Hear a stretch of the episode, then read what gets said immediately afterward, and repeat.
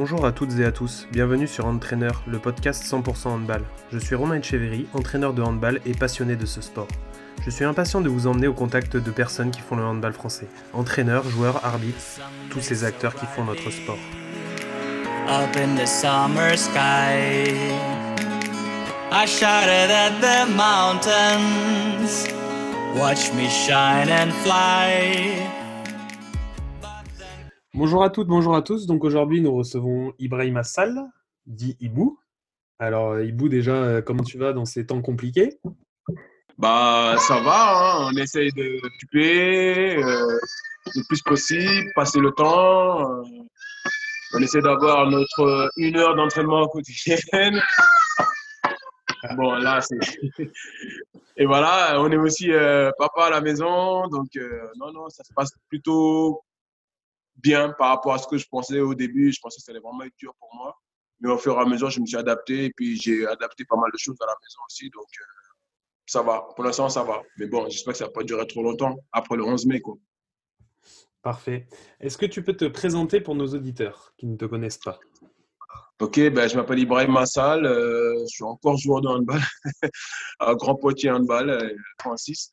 Voilà, j'ai fait une grosse part de ma carrière en pro euh, dans la région parisienne, le club de Tremblay en France Handball. J'ai fait 15 ans là-bas. Ensuite, j'ai fait deux ans à, à Cesson Rennes et un an à, Massy, tout ça en LNH. Et puis, euh, depuis un an et demi, je suis arrivé à Poitiers euh, pour faire ma reconversion au sein du club parce que le club avait un bon projet. Et puis que le président, l'entraîneur, on a bien discuté. Et puis, euh, je pense que c'est quelque chose de cohérent par rapport à, à moi, ce que je veux, je veux faire de mon après-carrière. tu... Où c'est que tu as évolué en jeune? À Tremblay? En jeune, j'ai évolué à Saint-Pélémon et à FB2M dans, un- dans, dans le Val d'Oise. Et euh, un peu aussi à Saint-Gratien. Mais bon, j'ai pas, tu sais, j'ai commencé le hand très tard. hein. J'ai commencé le hand, j'avais 19 ans. Et euh, je suis passé pro euh, deux ans après.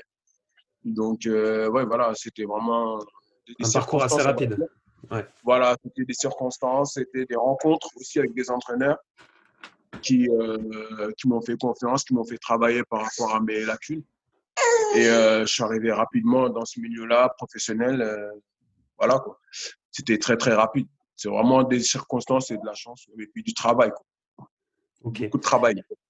Alors, est-ce que tu peux nous raconter un petit peu euh, ce qu'est une journée type chez toi? Ben, c'est euh, journée type. Ben, le matin, c'est réveil avec les enfants. Derrière, tu t'occupes des enfants, petit-déj. Et euh, après, euh, c'est le bain des enfants. Et euh, après, repas. Et après, ils vont faire la sieste. Moi, c'est Netflix. Netflix, tu vois. Et jusqu'à 18h, après, entraînement. Et ensuite, entraînement, euh, rebelote avec les enfants, préparation du dîner, euh, douche et puis au lit. Quoi. Et alors, quand tu étais euh, pro, ta journée type ressemblait à quoi? Ma journée pro, euh, c'était réveil 8h, entraînement 10h. Réveil 8h, petit déjeuner, tout ça. Après, entraînement 10h. Et jusqu'à 11h30. Ensuite, à la maison, repas. Et après le repas, sieste. Derrière, on essaie de, de pour que la sieste ne dure pas assez longtemps, c'est-à-dire, bon, allez, euh, trois quarts d'heure maximum. Et derrière ça, entraînement euh, selon les clubs. À, Tremblay, c'était à 16h30, 17h. Et à, à Cesson, c'était euh, ouais, pareil, 17h. Deux heures d'en- d'entraînement à chaque fois et après à la maison. D'accord. Et ça, c'est tous les jours de la semaine? Tous les jours de la semaine, du lundi au vendredi, à l'époque où on jouait le samedi. Et euh, après, c'était euh, quand on est passé avec Beansport à jouer le mercredi et le jeudi. Mais, euh, c'était pareil. Le lundi, deux entraînements. Mardi, un entraînement. Des fois deux, selon le match. Avec vidéo le mardi matin. Et pareil, mercredi match ou jeudi. S'il y a mercredi match, jeudi matin, réveil euh. Ça veut dire c'est euh, séance de massage, euh, c'est euh, des séances d'écrassage aussi. Et jeudi soir, petit entraînement. Vendredi soir, entraînement. Et samedi matin. D'accord.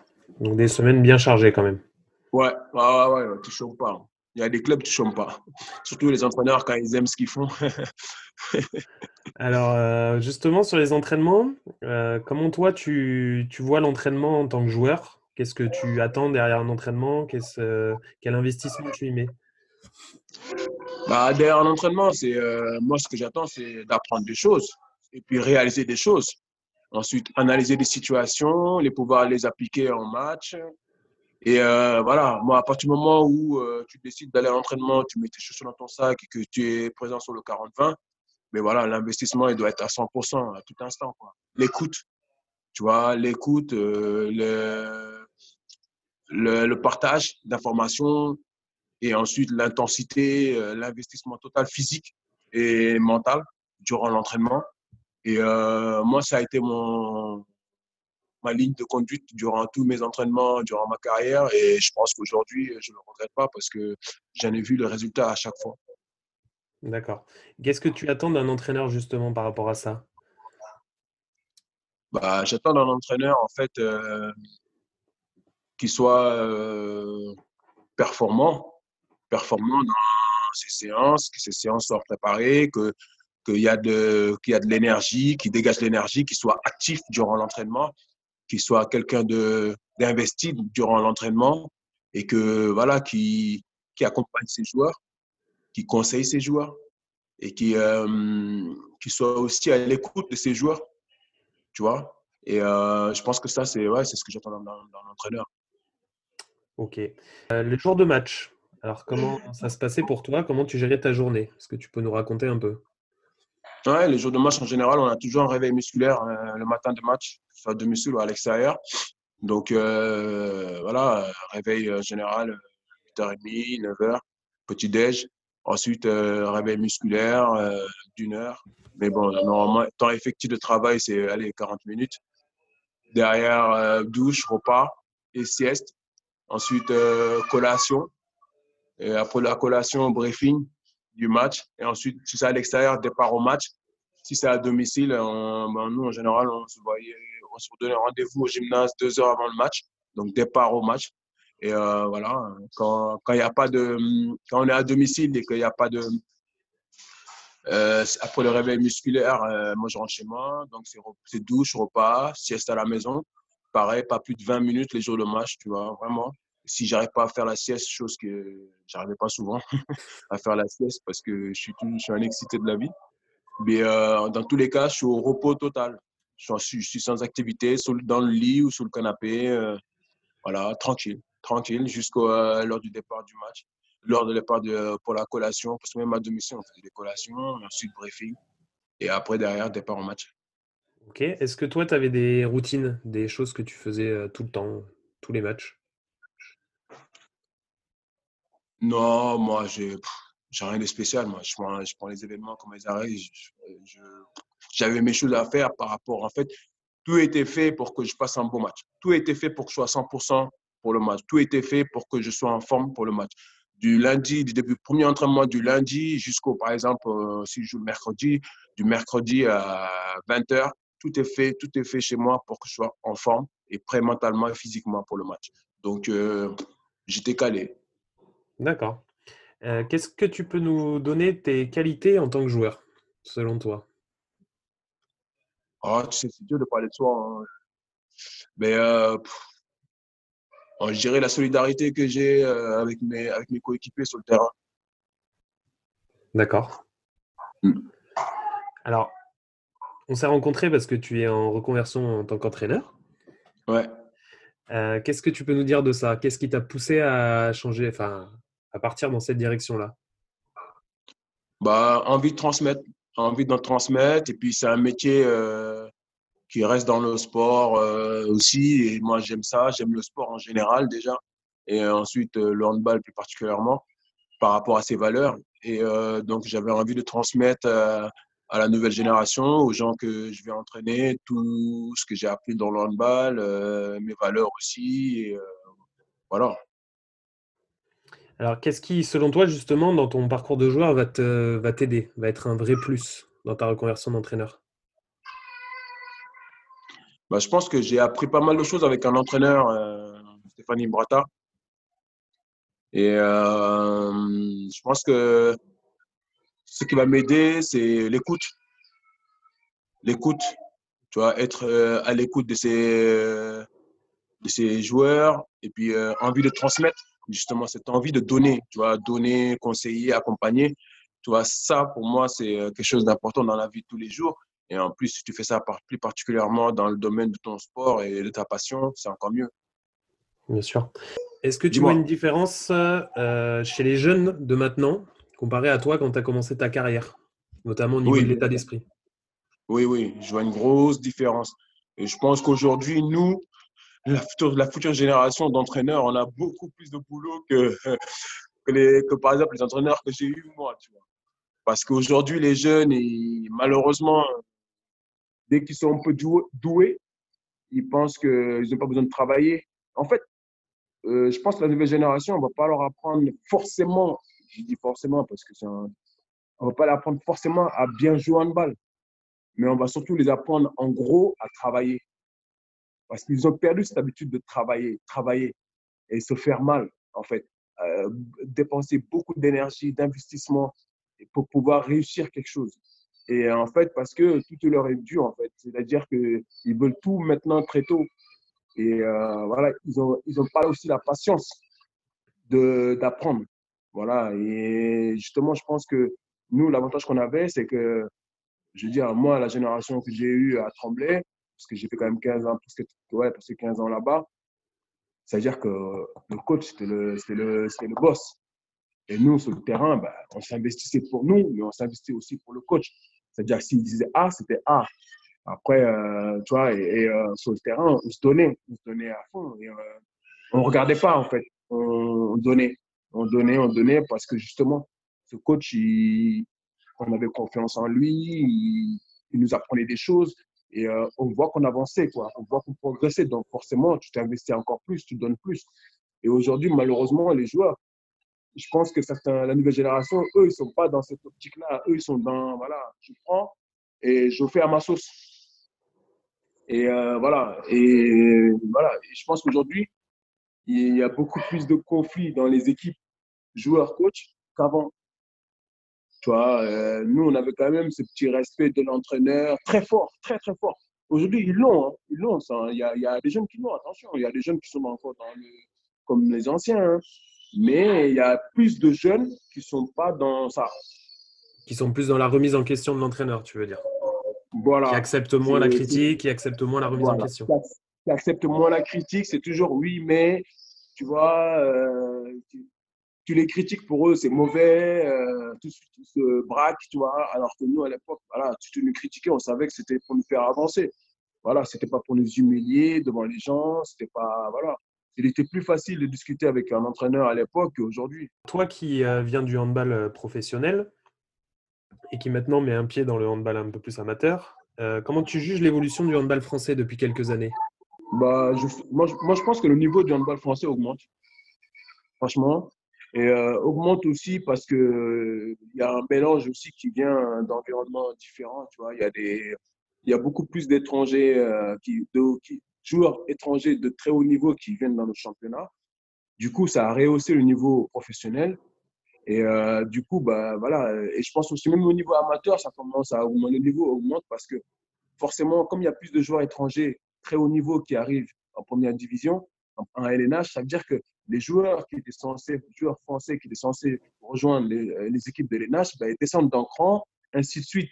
Du coup, les centres de formation, les, équipes amateurs aussi récupèrent des joueurs de bon niveau qui étaient censés être euh, voilà, dans des niveaux supérieurs. Si, euh, voilà. Mais c'est, je pense que c'est un bien, hein, c'est un bien aussi. Hein. Mais il y a ce côté négatif aussi par rapport aux joueurs français. Et justement, toi, comment tu vois ton évolution dans quelques années? Qu'est-ce que qu'est-ce que t'attends? C'est Poitiers C'est entraîneur C'est qu'est-ce que c'est? Oui, pour l'instant, je suis ici, je passe mes diplômes et il y a un projet qui est assez sérieux et avec des gens de confiance ici bah, je pense que moi, mon projet dans le futur, je pense qu'il il va être à Poitiers. Hein. Il va être à Poitiers. Hein. D'accord. Alors, est-ce que tu pourrais nous donner une anecdote te concernant, une anecdote euh, que tu as connue en tant que joueur euh, Voilà, une petite histoire euh, qui t'a marqué et que tu voudrais nous faire partager. J'imagine qu'il y en a eu beaucoup. Ouais, il y en a eu. Il y en a, beaucoup, mais vraiment. Bah, c'était euh, à l'occasion d'un tournoi avec Cesson euh, en Slovénie. Non, c'est avec Cesson ou Tremblay? Ouais, je crois que c'est avec Tremblay, en Slovénie. À Cellier. Et euh, en fait, j'ai en rentrant de, en sortant du match, du tournoi, on joue Cellier et on rentre à l'hôtel à pied, tu vois. Et, euh, on rencontre euh, des gens de la, ville, et dont une petite fille qui, parce que Tremblay, qui Tremblay, il y a beaucoup de blagues, tu vois. Et cette petite fille-là nous regarde. Et à un moment donné, elle vient toucher un de nous en regardant si, genre, c'est pas la peinture, quoi. Parce qu'elle a jamais vu de blague, cette petite-là. Et ça m'avait étonné. Et elle dit à ses parents, regarde, genre, elle, elle les appelle, tu vois, regarde, regarde, regardez. Et euh, ça m'avait choqué, mais euh, pas mal, hein, mais ça m'avait interpellé, tu vois. Et euh, quand on en discutait, il y avait un Slovène dans, dans notre équipe et qui et me disait, mais ici, il n'y a, jamais de blague. Pour eux, c'est extraordinaire d'en voir, tu vois, ils en voient qu'à la télé. Donc, cette petite fille-là, assez curieuse, est venue et ça m'avait interlocuté, quoi, cette, cette action-là, cette image-là, quoi. Et ça m'est resté. D'accord, C'était marrant. très sympa. Alors, est-ce que tu pourrais nous donner aussi euh, le partenaire qui, dans ta carrière, t'a le plus marqué? Partenaire qui m'a plus marqué. Euh, marqué quoi, sportivement ou euh, en mode délire Comme tu veux. ou, euh, Comme tu veux, tu peux nous en donner deux si tu veux. Tu es libre. Moi, le partenaire qui m'a vraiment le plus marqué, c'est euh, Teddy Poulain. C'est un mec avec qui j'ai joué à, Tremblay. Et euh, c'était hallucinant. hein. Le mec, il est sur le terrain comme il est dans la vie tous les jours. Il n'y a rien qui change. Il est tous au même rythme, tu vois, un vrai entier. Ça change pas. C'est-à-dire, il n'y a rien. Il ne se transforme jamais. C'est-à-dire qu'il, comme il est calme, posé dans la vie tous les jours, c'est comme ça qu'il est sur le terrain. C'est-à-dire calme, posé. euh, Même quand il joue, euh, il y a un truc qui est rapide, c'est un contre un. C'est tout. C'est son duel, son jeu de duel, c'est le seul truc qui est rapide chez lui. Sinon, tout le reste. Et on est très potes, et du coup, voilà, on est très, très, très euh, potes euh, ensemble. Et euh, vraiment sympa. C'est un mec qui m'a vraiment marqué dans ma carrière à Tremblay. On a une tradition dans l'émission, c'est de poser une question à notre prochain invité. Toujours l'invité. Ah bah attends, je vais te le donner. Donc, euh, l'invité que nous allons recevoir, c'est euh, Pierrick Millet, donc que tu ne connais pas, mais qui est arbitre. Alors voilà, donc tu vas devoir poser une question à un arbitre. Chose peut-être que tu n'as pas l'habitude de faire. Mais euh, voilà, tu peux poser ce que tu veux. Tu es complètement libre dans ta question. Ok. Est-ce qu'il a eu un regret après un match? Par rapport à une faute, est-ce qu'il a eu un regret après un match par rapport à, à des erreurs qu'il a fait D'accord. Ok. Eh ben, on lui posera ça, pas de problème. Alors, je vais te poser la question euh, de l'invité précédent, donc qui était pour C'était toi. qui? C'était Maïlis Souvrard, une euh, jeune euh, de 18 ans qui évolue en division 2 féminine à HBCAM, donc l'équipe de Clermont-Ferrand. D'accord. Donc, c'est elle que nous avons reçue juste avant. Et donc, qui t'a posé comme question quelle est la pire erreur pour un coach lors d'un match, selon toi? La pire erreur pour un coach lors d'un match, Hmm, Tout à fait. de prendre deux minutes. Pour moi, Ouais, pour moi, c'est de prendre deux minutes. D'accord. Ok. Alors, le mot de la fin va être pour toi, mais avant, je voudrais quand même dire quelques mots sur toi, puisque moi, je te connais depuis peu, mais euh, on a eu l'occasion de passer un peu de temps ensemble. Ouais. Donc, euh, déjà, pour euh, comme la modestie qui te gagne, tu nous as parlé un peu de ta, de ta carrière, mais tu n'es pas resté très longtemps dessus. Et j'ai regardé un peu en cherchant sur Internet les statistiques te concernant. Donc, il y a quand même 300 matchs en LNH. C'est pas mal quand même Ouais. pour 773 buts, si je dis pas de bêtises. Donc, euh, c'est quand même euh, une très belle carrière. Euh, ça peut donner un peu exemple aux jeunes, comme on en parlait tout à l'heure. C'est quand même euh, une- un exemple d'abnégation et de régularité, surtout. Surtout quand on sait que tu es arrivé très tard dans le sport. Mais comme quoi, Ouais. tous les parcours sont possibles pour arriver à ce niveau-là. Donc, ça, c'est Mhm. bien. Et surtout, euh, dire aux- à nos auditeurs euh, que tu es une belle personne. Alors moi, j'ai eu euh, la chance de te côtoyer euh, pendant des formations. Et ce qui est ressorti surtout, c'est que voilà, tu es quelqu'un de très abordable, avec qui est très agréable d'échanger et, et qui est toujours dans l'échange, dans le partage. Et, mmh. voilà. Et c'est voilà, c'est ah, merci, une super qualité. et non, non, mais vraiment, je tenais à le dire, c'est que tu es vraiment quelqu'un de super chouette et, et tu gagnes à être connu. Donc c'est pour ça que ça me fait très plaisir de te mettre en lumière aujourd'hui. C'est gentil. Donc maintenant, le mot de la fin est pour toi. Tu peux dire tout ce que tu veux. Bah écoute, moi je te remercie et puis beaucoup de choses parce que moi aussi je te connais depuis, pas, enfin, pas longtemps et tu es une personne agréable et franchement, c'est pour ça que quand tu m'as demandé de faire ça, moi j'ai accepté tout de suite parce que voilà, euh, j'aime bien moi les gens qui j'aime bien échanger avec des gens qui sont qui sont bons, tu vois, qui ont un bon cœur, qui ont un bon fond et euh, je peux toujours apprendre d'eux et ça c'est intéressant. Et euh, voilà, ça c'est c'est pour ça que lors de notre formation, j'ai dit que voilà, moi je suis là avant tout pour apprendre parce que même si j'ai une grande carrière en, tant que joueur, mais en tant qu'entraîneur, je suis novice et que je pense que vous avez encore plus d'expérience que moi en tant qu'entraîneur. Aujourd'hui, euh, voilà, je vais prendre de chacun des trucs pour pouvoir me construire mon, mon, truc à moi. Et euh, au-delà de ça, ben, je te remercie euh, de cette, par rapport à l'émission. Et puis, je souhaite vraiment que, une grande réussite par rapport à ça. Et que, voilà, et que toi, personnellement, que tu vas réussir dans tes projets et que tu vas avancer et aller obtenir tout ce que tu souhaites. Quoi. Eh ben, c'est très gentil. Merci. Merci, Merci à toi. Merci à toi. Allez, à bientôt. Ciao. Crack